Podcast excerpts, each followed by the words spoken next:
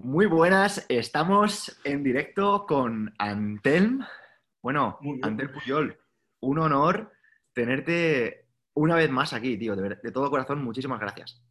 El honor es mío de estar aquí, Pedro. Además, eh, quiero felicitarte por el nuevo proyecto de Diario Estoico, que lo lanzaste hace poco, tío. Me parece un proyectazo, ya te lo dije eh, en su momento, tío. Y nada, mandarte mi apoyo, ya, ya lo sabes. Así que un placer el mío estar aquí contigo, tío.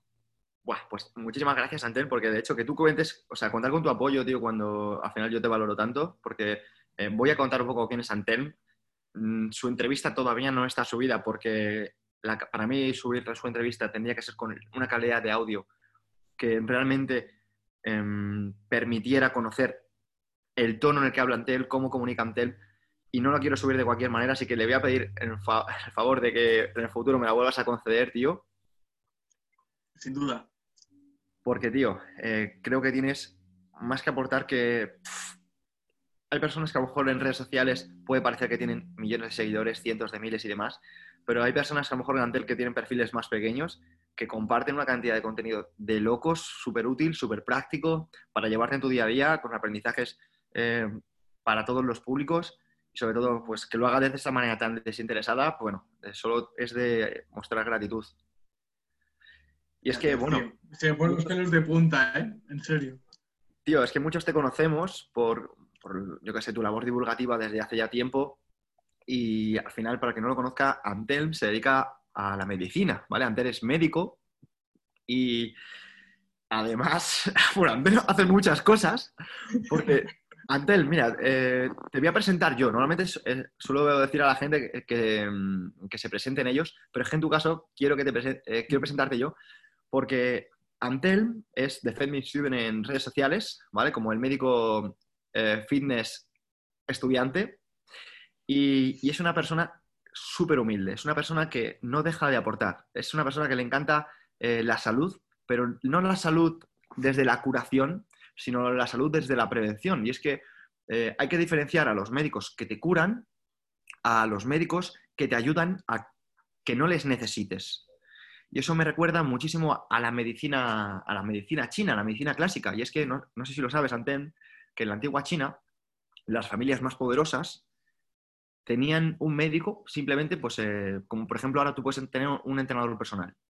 y, su, médico era como su entrenador personal y se cuidaba, le cuidaba la nutrición, le cuidaba su, salud, le cuidaba todo. Y cuando esa persona de clase social alta enfermaba, el médico dejaba de currar, dejaba de cobrar. Y entonces era como que al médico le interesaba que siempre estuvieran sanos. Entonces ahora tenemos como un mundo eh, que es totalmente al revés y la verdad que yo agradezco a personas como Antel que lo que hacen es que las personas no enfermen directamente, o al menos prevenir todo ese tipo de, problemas. Eso es. Me gusta, me gusta, Pedro, porque eh, al final yo siempre lo digo, que yo cuando menos pueda ver el, el paciente en una consulta, pues mejor. Y, y cuanto mejor estés, eh, pues muchísimo mejor. O sea, la, mejor terapia es la prevención y esto está demostrado. Además, es lo más coste efectivo en cuanto a nivel económico para un país, para nosotros mismos. A mí me hace gracia que cuando hay gente que dice, no, es que tengo que invertir tiempo en entrenar y tengo que invertir tiempo en comer bien. Y, y digo, vale, ¿quieres invertir ese tiempo haciendo eso o lo quieres invertir en una sala de espera de un hospital? Tú decides.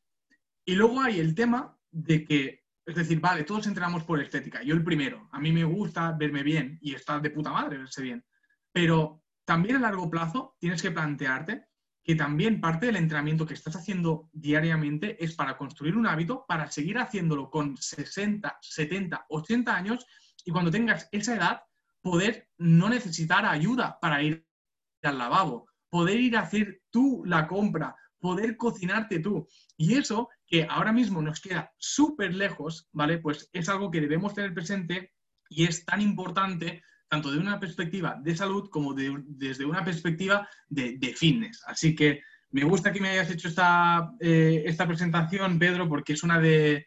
Eh, es algo importantísimo para mí, ¿no? El, el papel de prevenir antes que curar 100%. Totalmente. Y yo quiero dejar claro que Antelm es de estas personas que realmente es médico vocacional, porque sí que es cierto que hay muchas personas que saben que la medicina pues, es un trabajo pues reconocido, es un trabajo pues no todo lo bien remunerado que podría estar por el bien que hace a la sociedad, pero eh, bien remunerado. Y em, Antelm es una persona que no necesitaría dedicarse a la medicina ahora mismo porque está en, muchos proyectos, es compañero mío en AudioFit, eh, que por cierto, recientemente tiene la sección de El médico responde, enhorabuena Antelm. Gracias, gracias Pedro. Es formulador de una marca de suplementación que se llama Enfit Nutrition. Aquí pues, creo que es una de las marcas que más representa lo que es la salud y, las cosas bien hechas. Y, creo que una persona como Antelm está demostrando que realmente es súper importante hacer las cosas sin esperar nada, hacer las cosas por vocación, hacer las cosas porque te gusta hacerlas. Y desde aquí, pues contar con, su experiencia pues, para hablar de, todos los temas que tengo preparados para, este directo, pues es una oportunidad. Y Antelm, has mencionado la importancia de la prevención de cara a la salud y me gustaría que hablaras a las personas de que el músculo al final no se trata de una cuestión estética, sino que el músculo es un tejido vivo al que, igual que cuidamos, por ejemplo, nuestros pulmones evitando fumar, es súper importante cuidar nuestros músculos para generar eh, esa protección hacia los estímulos que no nos podamos encontrar. 100%, 100%. Esta, o sea, el músculo hay que entenderlo ya como un órgano endocrino, porque entendemos como órgano endocrino un, cualquier tejido que emite sustancias endocrinas y estas sustancias endocrinas van por todo nuestro cuerpo, ¿vale? Y el músculo hemos visto que secreta este tipo de sustancias, mioquinas y otros nombres raros, pero el mensaje principal es, la función del músculo se ha visto que las personas que tienen una cantidad de masa muscular pues eh, preservada y funcional durante eh, toda su vida tienen menor riesgo de mortalidad de todas las causas.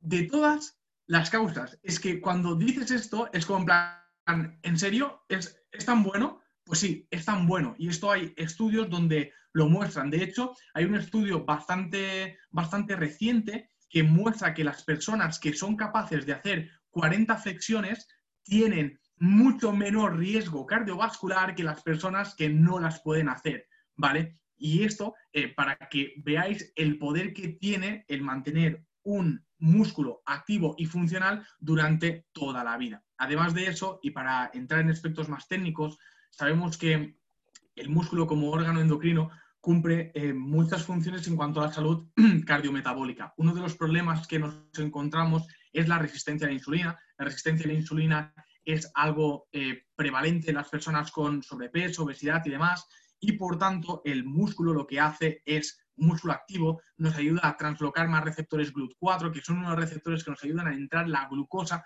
dentro del músculo y a mejorar esa sensibilidad a la insulina. Y mejorando eso, estamos mejorando el sustrato fisiopatológico de muchas enfermedades. Así que el músculo es un órgano endocrino y es un órgano vital para nuestra salud. Pues de verdad, Antelm, que creo que eh, este tipo de directos, al final yo lo que quería era trasladarlos a esta plataforma porque no quiero que esto se pierda tras 24 horas.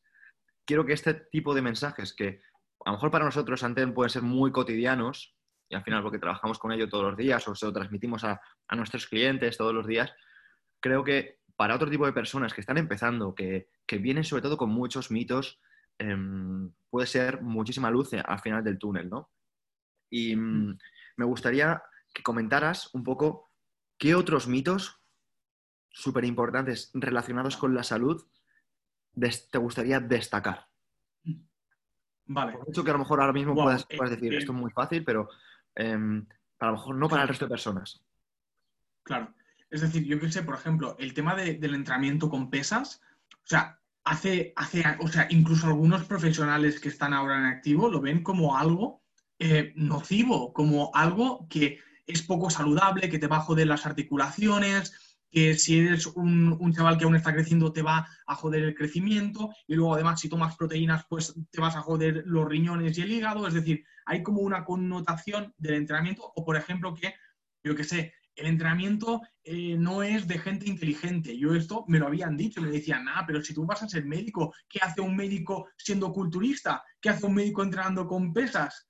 ¿Sabes? Y es como en plan de, pero o sea, ¿qué mierda de argumentos son estos, no? Y al final voy a ir por partes. Primero, crecimiento y, pesas. Se ha visto, y esto hay bastantes estudios donde eh, tanto atletas que empezaban muy temprano, había atletas que eran más altos y atletas que eran más bajos. ¿Por qué? Porque lo que determina tu talla es tus padres. Si quieres ser más alto, eh, búscate unos padres, unos padres mejores, unos padres más altos, ¿vale? Por ejemplo, es que es así. Es que es así. Luego, el tema de la, salud articular eh, va a depender muchísimo de cómo entrenes, pero lo hemos hablado 30.000 veces, es decir, tener una buena salud articular también pasa por tener un buen sistema musculoesquelético fuerte. Si tú tienes un, un, músculo fuerte y activo, tus articulaciones van a estar más sanas. Y luego también va a depender, obviamente, de la corrección técnica y por eso es muy importante formarte bien en la técnica de los ejercicios. Luego el tema de, eh, no, es que las proteínas te joden el riñón y el hígado y tal. No hay ninguna evidencia de eso. Y cuando digo ninguna, es absolutamente ninguna. O sea, la cantidad de proteína que tú necesitas para el mantenimiento del músculo y para rendimiento deportivo se ha visto que es segura. Segura. Es que eh, Así de claro. Y luego también quiero destacar que uno de los problemas que nos encontramos cuando las personas envejecen es lo que llamamos sarcopenia, ¿vale? Que es la pérdida de masa muscular asociada a la edad. Y esto es un problema. ¿Por qué? Porque son, pues, son personas que la pérdida de masa muscular hace que sean más frágiles, esto aumenta el riesgo de caídas. ¿Y cuántos de vosotros habéis oído, no? Esta persona mayor eh, cayó, se rompió la cadera y luego a partir de ahí ya fue en picado y fue mal. Y eso es una desgracia y, eso es bastante frecuente. Y se ha visto que el correcto mantenimiento de una masa muscular activa y fuerte ayuda a evitar el riesgo de caída. Y el riesgo de caída está asociado a muchos otros problemas. Por tanto, garantizándonos en que en personas mayores se puedan mover un poco más, puedan entrenar un poco más y además coman una buena cantidad de proteína, donde aquí con la edad el apetito disminuye y un suplemento de proteínas puede ser una excelente opción, pues son herramientas súper potentes para mejorar la salud de estas personas. Brutal. Eh, otra cosa que, quisiera destacar de Antelm es que mm, Antelm ahora mismo, pues evidentemente es, médico, es un profesional reconocido, es una persona pues, muy valorada por, nuestros, por sus colegas, por profesionales, por otros médicos, por otros compañeros. Pero me gustaría, Antelm, porque esto lo hablamos anteriormente, que hablaras un poquito de tus inicios, cuando empezaste a estudiar, cuando empezaste a compatibilizar con, el culturismo y que contaras un poquito cómo fueron los inicios de empezar a divulgar por redes sociales mientras que estudiabas medicina, mientras que competías en culturismo y mientras te daban eh, palos tus compañeros que eh, bebían, fumaban, no entrenaban, encima criticaban que tú sí lo hicieras. Y coño, tío, es que eso no es, eso es, eso es muy jodido. Y es que hace Hace poco hablé con un, amigo que se llama Juanra, para el cual eh, sepas que eres un referente, y me contaba, porque él también es, está estudiando medicina y es divulgador también. Y me contaba, tío, lo difícil que es en ese, en ese mundo donde mm, pues, la gente evidentemente está con los estudios, estudios, estudios, estudios, estudios y nada más. Querer salirte un poquito de esa caja y que haya personas como tú que estéis mm, saliendo desde la caja, no, eh, rompiendo la caja, es algo maravilloso. Entonces, cuenta un poquito lo que se sufre cuando realmente estás haciendo algo que te gusta. Pues se sufre, esta es la palabra, Pedro, porque a veces te puedes sentir solo, incomprendido, perdido, eh, pensar, ¿qué, estoy haciendo? ¿Lo estoy haciendo bien? Al final, al final eh, somos este tipo de personas que tomamos responsabilidad absolutamente de todo. Y piensas que si algo no termina de funcionar o no te terminas de sentir del todo bien, es culpa tuya, ¿vale? Y aquí no es, un tema de, culpas o de... es un tema de, contexto. Yo eh, cuando empecé con esto de, bueno, especialmente de competir y de divulgar, era como algo de decir, pero tío, un, médico culturista, un médico en redes, luego mira a este tío que está haciendo el ridículo por redes, tal, y es en plan de, mm, no, o sea, no estoy haciendo el ridículo, es rollo, yo, eso debes, es el momento, es el momento, en estos momentos, cuando debes tener claro tu propósito. Y decir, ¿qué pretendo yo cuando creo una pieza de contenido en redes? Por tanto, mi objetivo siempre es, uno, que sea de la mayor calidad posible, porque yo con eso ya me autorrealizo. Yo cuando subo un contenido quiero que sea de la mayor calidad, tanto a nivel científico como a nivel divulgativo. Yo o sea, poniendo ya ese contenido, yo ya me siento realizado. Y luego, objetivo número dos, es que ese contenido, como mínimo, haya ayudado a una persona. Yo veía, yo veía que incluso teniendo 200, 300 seguidores, que es como empezamos todos, yo veía que esas dos cosas las conseguía. Y por tanto, yo me sentía realizado y me sentía bien. Y veía que cada vez más había personas que reconocían mi trabajo y que me lo agradecían. Y a mí eso me hacía sentirme doblemente realizado. Y luego, en cambio, te, venía la vocecilla esa y te decían, oh, mira qué haces, oh, jijijaja, mira este, mira qué está haciendo, mira, hace el ridículo, tal. Y decía, a mí eso no me llena, me llena lo otro. Por tanto, por lo que diga esa persona, que además, ¿quién es esa persona para juzgarme, para criticar eso? Eh, ¿Tengo que dejar de hacer algo que me llena? Pues absolutamente no, absolutamente no. Y aquí fue, o sea, esto fue un eh, breaking point y un, punto de, rotura de decir, tío, a la mierda las convenciones, tío. Es decir, a mí no me llena quedarme en el claustro de la universidad con cervezas. No me llena. No me llena también tener cierto tipo de conversaciones con cierto tipo de personas. No me llena. No me llena salir de fiesta cada jueves. No me llena. Eh, ¿Qué me llena a mí? Entrenar, cuidarme, divulgar, una buena cena con amigos, con una conversación interesante, esto me llena. Por tanto, ¿por qué? Por conveniencia social tengo que hacer lo demás. Y por tanto, dejé de meter esfuerzo mental en eso, ¿vale? Y, guau, joder, me están criticando, no sé qué, guau, se ríen de mí tal, y empezar a meter esa preocupación en lo otro. Y lo otro despegó. Despegó y, y, y Anten pasó de ser pues el tío raro que estaba divulgando por redes y haciendo tal y no sé qué, y hoy mira, culturista, sí, sí, se pone pintado con un bañador y no sé qué, y ahí sí, haciendo pesas y tal. Pasé de eso a decir, hostia, este tío. Em, luego me venían y me preguntaban, van, oye, antes, ¿me puedes hacer un plan nutricional y un entrenamiento? Y era en plan de. vale, vale. O luego, por ejemplo, ahora algunos que me criticaban me piden favores de difusión por redes de, determinados proyectos. Y aquí yo me encuentro en una encrucijada moral, de decir, te perdono, no te perdono, em, ¿qué hacemos? Y es un debate ético que muchas veces me encuentro y muchas veces si el proyecto realmente pienso que es la puta hostia, lo apoyo independientemente de que a mí me haya hecho o me hayan dejado de hacer. Pero al final, lo que os quiero decir, yo eh, o sea, y quizá me estoy enrollando mucho, ¿eh? Pero. No, no, no, no, por favor, por favor, porque al final lo que quiero, lo que quiero es que este, este tipo de cosas fluyan, tío. Y, esto yo lo disfruto, tío, porque me siento como que estoy contigo tomando un café y simplemente que nos, acompañan personas pues que están con nosotros, tío. Al final, por favor. es. decir, yo, yo tampoco no, no, quiero parecer que, que sea ni un santo, ni un. No, sino simplemente he hecho mi camino. He hecho mi camino, he intentado, pues, eh, tener un objetivo de dejar el mundo mejor, de hacerlo lo mejor posible. He cometido errores, he hecho cosas mal, sí, seguro, como todos, pero siempre he intentado pues hacerlo mejor, aportar, eh, sentirme realizado personalmente, mm, dejar el mundo un poquito mejor. Esa ha sido siempre mi misión y la seguirá siendo. Y con este paso del tiempo han habido pues personas que se han sumado a eso y que están muy presentes en mi vida y que me han apoyado a muerte y que sin ellos no estaría donde estoy, y otras personas y otra gente pues que se ha ido pues yendo porque han cogido otro camino. Y eso no es ni bueno ni malo, es, y es un tema de decisiones y de quién quieres ser y de las cosas que te llenan. Totalmente, tío. Y por favor, porque ese tipo de perfiles que ahora mismo pues eh, sientan con 20 años, eh, pues toda la presión de que, yo también he sentido, Antelm, yo también he sido cuestionado, en plan, mira este que flipado, mira este quien se cree dando consejo, todo ese tipo de cosas que hemos sufrido todos. Y me gustaría que desde tu punto de vista a esas personas que están presionadas les digas, mira, piensa en esto o piensa en esto otro o haz esto, haz lo otro y verás que todo acaba llegando a, donde debe estar.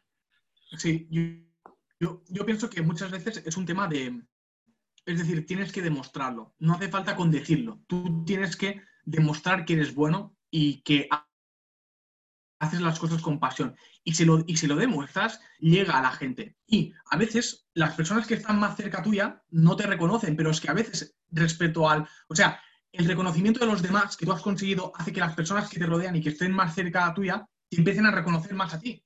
Pero el tema es que no te tienes que centrar en los demás, tienes que centrarte en ti y en decir, voy a hacer lo que sea, lo que sea hacer de la mejor forma posible y lo voy a transmitir con la máxima pasión posible. Y eso eso llega y eso triunfa y eso lo es todo. Y de verdad que la gente es que lo va a ver y al final es un tema que tienes que demostrarlo y se demuestra con hechos, haciendo, machacando. Yo, a veces hay gente que me dice, hostia, ¿cuál, o sea, ¿cuál ha sido la clave de, tu éxito? Y digo, la clave de mi éxito ha sido lo de siempre. Trabajo constante, diario, centrarme a largo plazo, la tortuguita, intentarlo hacer lo mejor posible, aprender por el camino. Todo esto que siempre os han dicho y que siempre decimos, no le decimos porque no, es que funciona. O sea, funciona y tienes que hacerlo. Y esto, chicos, es decir, no puedes esperarte un resultado inmediato, pero ni de seis meses, ni de un año. Esto tienes que verlo como un proyecto de vida, de vida. No puedes decir, no, yo quiero el reconocimiento de todo el mundo ya. No, ¿qué has hecho? Dos publicaciones, tres, cien, doscientas. Cuando llevas 1800 publicaciones y en Stories estés aportando a diario, me cuentas, ¿vale?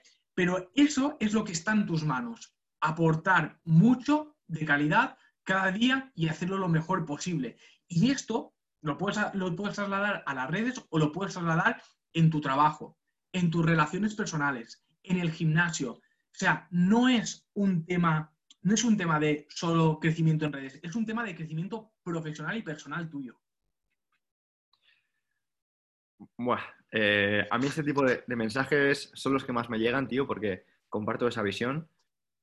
A, mí, por ejemplo, recientemente en una conversación, pues eh, personas que estaban ah, comentándome que estaban empezando a compartir contenido, que estaban empezando a trabajar en, en hablar en stories y demás, decían que, jope, que no tenía mucha visibilidad, que la verdad que sus amigos no le apoyaban, que no sé qué.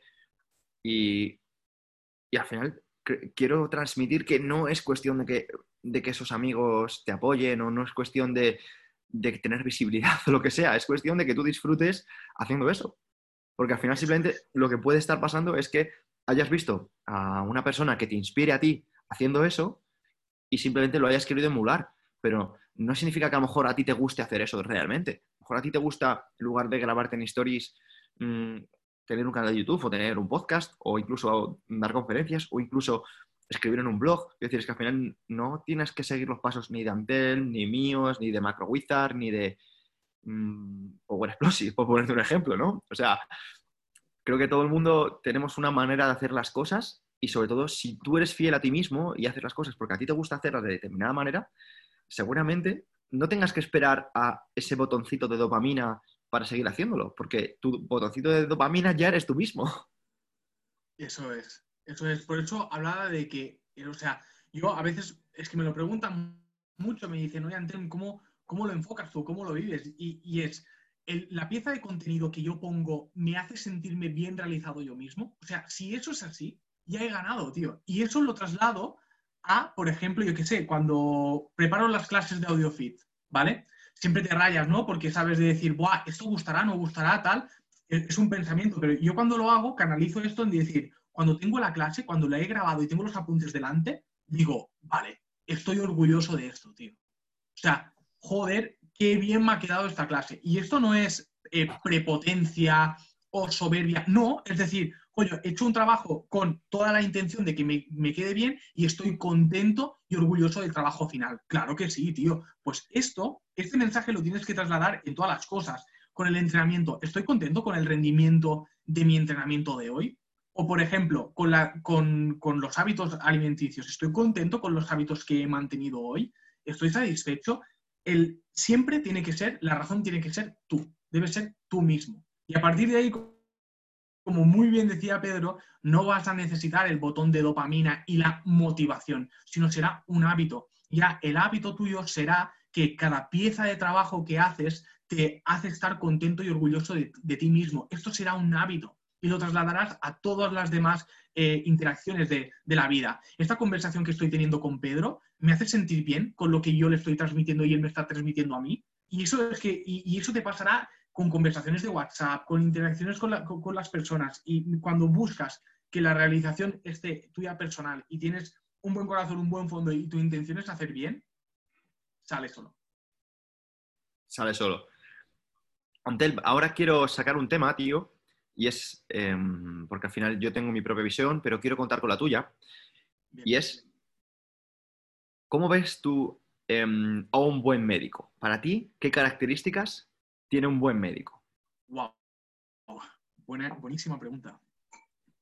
Pues tiene que ser una persona que escuche, tiene que escuchar mucho, tiene que empatizar. Escuchar, empatizar, tiene que tener un conocimiento técnico muy grande, ¿vale? Es decir, tienes que sumar siempre los conocimientos con las habilidades sociales, pero a mismo nivel. Es decir, tú tienes que ser muy competente porque la medicina es difícil, necesitas mucha formación académica y esto es una realidad, pero a la vez necesitas ser humano, ser empático, escuchar, poder, mm, poderte poner, pero en la piel de los demás, incluso no, no nivel de sentir el dolor que pueda sentir esa persona, pero empatizar con todo lo que le mueve. Eso es necesario para que puedas actuar a veces rápido, bien, en poco tiempo, intentar también eh, cuidar el aspecto mental y no solo el físico de voy a, sanar, voy a sanar esto o voy a intentar sanar lo otro, sino el aspecto mental, ¿le puedo dar confort a esta, a esta persona? Porque muchas veces, muchas veces, es decir, lo que está claro, y esto hay estudios que lo muestran, es que la comunicación es clave y que la comunicación mejora la adherencia al tratamiento, ¿vale? Y eso es clave, o sea, no es solo dar un tratamiento, sino es también esa parte mental de qué preguntas tiene del tratamiento o qué preguntas tiene sobre la enfermedad. ¿Te las puedo solucionar yo? También, yo a veces hay preguntas que no puedo solucionar, te puedo derivar a un compañero mío para que te ayude a solucionarlo. Totalmente. pero todo esto debes tenerlo en cuenta. Es que debes tener en cuenta la parte física, la parte mental y sobre todo debes poder escuchar y empatizar muy bien. Es clave. Además, las personas te lo dicen, te dicen, oye, yo lo agradezco porque me he sentido escuchado, me he sentido em, atendido, que entendías lo que me ocurría. Y eso es fundamental porque sí que es verdad que, y aquí no quiero sonar a gurú, la medicina tiene un componente técnico súper importante, o sea, importantísimo. Los fármacos, todo es que es, o sea, la medicina es ciencia, pero también hay el componente humano de que somos personas y nos gusta, nos gusta que cuando nos atiendan en un supermercado, en un restaurante, en una tienda, nos miren a los ojos, nos escuchen, nos comprendan qué, qué problema tenemos y eso pienso que los médicos debemos hacerlo, porque nos encontramos en una situación de una persona que está vulnerable, que está con dolor. El dolor es increíblemente desagradable. Tú puedes tener miedo o no a la muerte, pero nadie de nosotros quiere sufrir. O sea, el dolor es algo que pienso que todos huimos del dolor, en cierta forma, ¿vale? Del dolor muy grande todos huimos. Y tienes que ser consciente, claro, que la persona que tienes delante está en una situación de dolor y está en una situación vulnerable y tienes que empatizarlo y intentar darle el mayor confort con todas las herramientas, con fármacos, obviamente si hace falta, pero también con herramientas emocionales y personales que son increíblemente poderosas. Me encanta, Antel, que llegues a ese tipo de conclusiones, porque bueno, yo he tenido eh, oportunidad de, trabajar o incluso de conocer a grandes profesionales de la salud, tío, desde el mundo de la medicina hasta la fisioterapia o incluso del entrenamiento, y cuidan todos los detalles, tío. Mira, me he dado cuenta, por ejemplo, y esto lo hablo con mi, con mi fisio, mi fisio se llama eh, Sara Moro, no creo que nos esté viendo porque no, no utiliza las redes sociales ni nada, ella es gimnasta olímpica y me contaba cómo es súper importante hasta el olor de la habitación. O sea, cierto tipo de cosas, ¿vale? El lenguaje, el tono con el que hables a las personas, que les mires a los ojos, que les mantengas la mirada, que les, lo que tú estás mencionando, que les escuches, que entiendas su problema, hace que esas personas se sientan bien, o sea, que estén como predispuestas a dejarse curar. Ella muchas veces, a lo mejor cuando estamos en un tipo de, sesión, de, pues, contracturante o lo que sea, me dice, quiero que te relajes y que dejes, déjame entrar. ¿Sabes? Es como muchas veces nosotros cuando estamos en, una camilla o lo que sea, estamos como en tensión, estamos como, como protegiéndonos. ¿Vale? Y es porque al final nuestro cuerpo, o sea, no, es, lo que quiere es protegerte. Y por eso es muy, muy, importante que cuando hablemos con el profesional, o que el profesional sea capaz de, de hacernos saber que estamos en buenas manos. Y la verdad que en tu, en tu caso, tío, que seas tan joven, porque al final, Antelm, eh, habrá personas que piensen, pues por cómo hablas, por el trabajo que tienes, por tu trayectoria, pues que eres más mayor, pero no dejar de ser un, un, un veinteañero, por decirlo de una manera.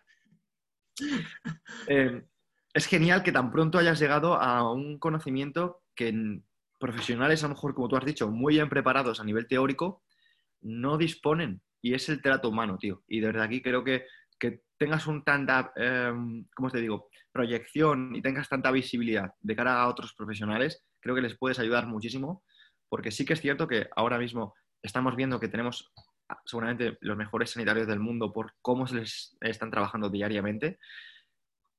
Lo que sucede es que hay veces que hasta que no se llegan a ese tipo de circunstancias, parecen fríos, parecen eh, como que se alejan, como que no les importan eh, más allá de, la consulta.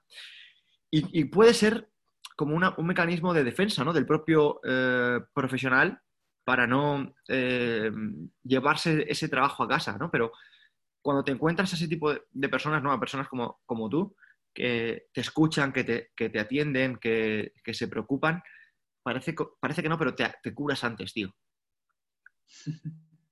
Quiero, quiero destacar un par de cosas del mensaje que dices, Pedro, porque me parece fundamental y de hecho, o sea, yo cuando digo el tema de, escuchar, de la comunicación y tal, es que no es algo que sea en plan gurunismo, sino yo todas las cosas que digo siempre intento basarlas en, ciencia, ¿no? Y lo que se ha visto es que uno de los problemas que tenemos en profesionales sanitarios con, eh, cuando nos comunicamos con las otras personas es que la persona sale de tu consulta y ha entendido entre un 5 y un 7%, ¿vale? O sea, imaginaros, entre un 5 y un 7%.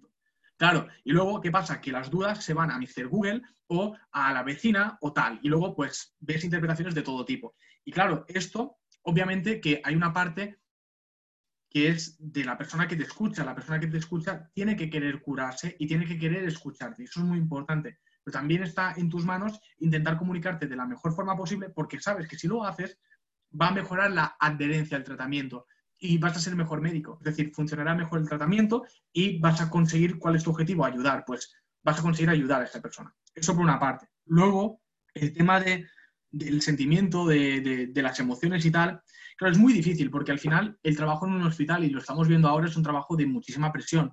La mayoría de personas que, que, están en un hospital, por suerte, es un trabajo vocacional. Fijaros ahora la situación que estamos viendo aquí en España, los profesionales eh, están poniendo en riesgo su vida para poder atender a los demás. O sea, es que están literalmente poniendo su vida en, ahí, en, el hospital, o sea, en riesgo. El 20% de los profesionales sanitarios en este país están infectados por COVID-19. El 20%. Esto significa que tú tienes un ejército de profesionales y el 20% está sin armadura, desnudo y debilitado. Ahí tienes eso. Y que los demás, y que los demás probablemente no tengan todas las medidas necesarias para poder luchar bien. O sea, esa es la realidad del profesional sanitario. Y esos profesionales no huyen, no huyen. ¿A qué persona le dices, oye, vas a ir a tu trabajo, vas a estar trabajando más, vas a estar cobrando menos, porque ahora los profesionales que están en, en, la pandemia están cobrando menos, y además vas a poner tu vida en juego? ¿Cuántos, ¿Cuántos dejarían de ir a trabajar? Muchísimos, tío. Es que son las peores condiciones. Y aún así, hay profesionales que sí, o sea, que van al trabajo, que cumplen y que lo dan todo. Es que eso quiero dejarlo súper claro. Dejarlo súper claro. Mira, por ejemplo, por poner un ejemplo cercano, la tía de Lucía, eh, sanitaria, y estuvo pues con, pues, con muchos síntomas de, coronavirus. Evidentemente, ella tiene, dos hijos, su marido y demás, y podía pues eh, con esos síntomas pues ya quedarse en casa, ¿no? Pero al final sus compañeras ya estaban de baja por coronavirus. Y ella dijo, es que si me voy, si dejo yo, eh, dejo vendidas a las que quedan. Y siguió, y siguió, y siguió.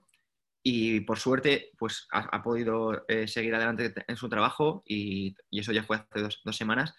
Pero quiero decir, ¿cuántas personas con circunstancias mucho más favorables no van a trabajar?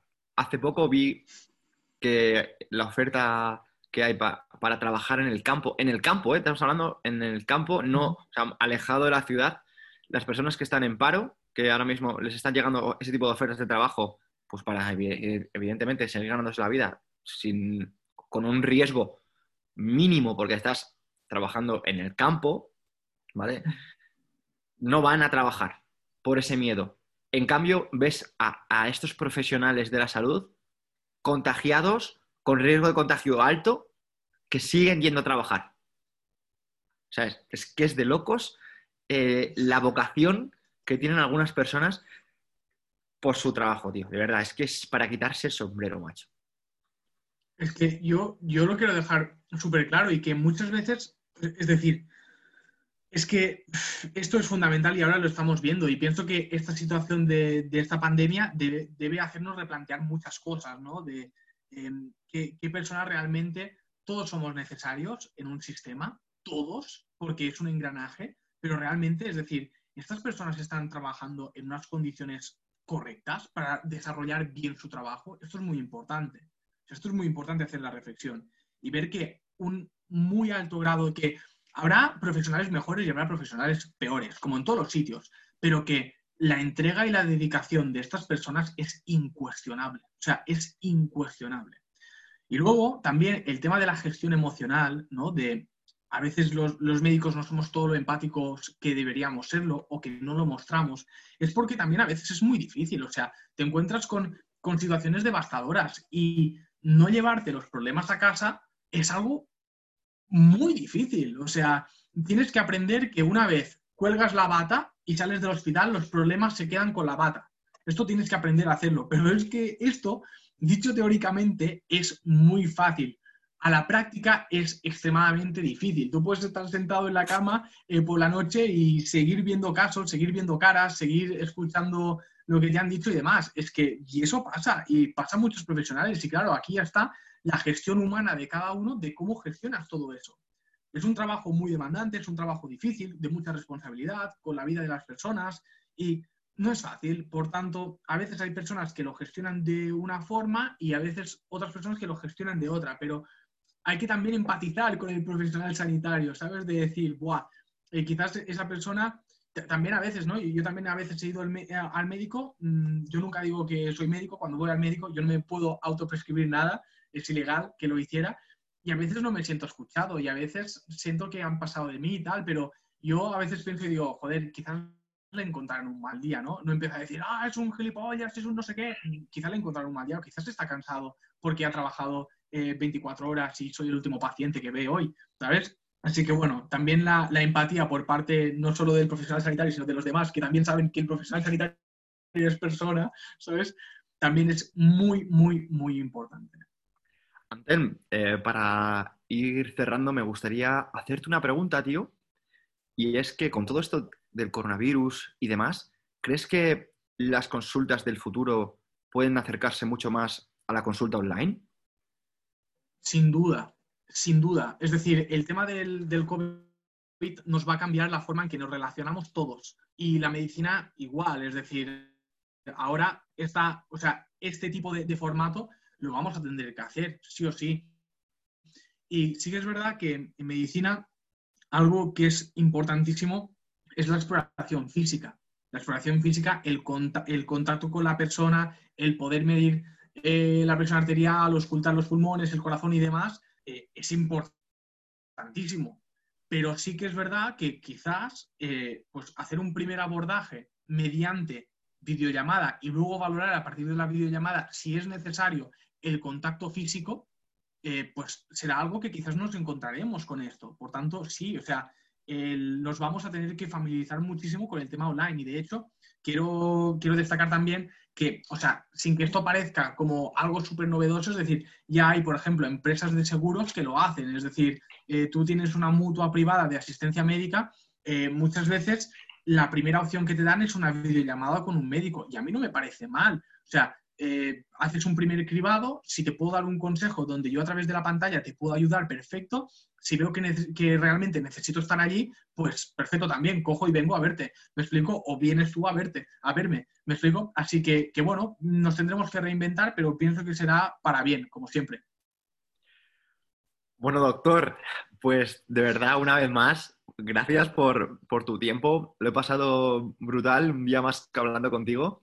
Y, solo pues agradecerte todo esto y agradecer a las personas que nos acompañan pues, pues todo. Y que podemos seguirte en redes sociales. Ya sabéis que dejamos pues, aquí las redes de Antelm para que le, conozcáis más en personas, le veáis todo lo que divulga en sus plataformas, en, en su canal de YouTube, a través de AudioFeed. Y bueno, pues un placer, tío, de corazón. Para mí el placer es mío, Pedro. Un honor que, bueno, que, estemos teniendo esta charla, porque al final es, es una charla. Eh, yo a Pedro le admiro muchísimo también por todo lo que consigue. El tío no para, es que no para, tío. O sea, a mí me. O sea, yo soy de estas personas que digo, joder, me gustaría, o sea, me gustaría ver realmente todo lo que haces en un día porque debe ser una puta locura. O sea, debe ser una locura. Y te lo dice otro que hace un montón de cosas, ¿no? Así que cuando a mí me decías, oye, Antonio, es que tú haces un montón de cosas. Yo pensaba, joder, cabrón, tú también, ¿sabes?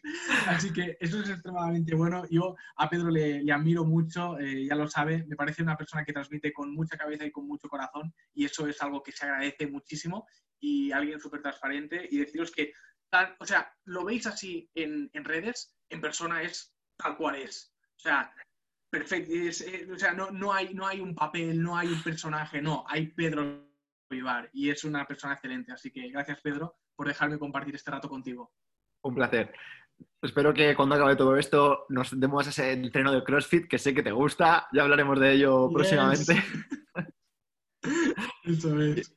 Y te mando un abrazo. Muchísimas gracias a todos. Hasta la próxima. Gracias. Adiós.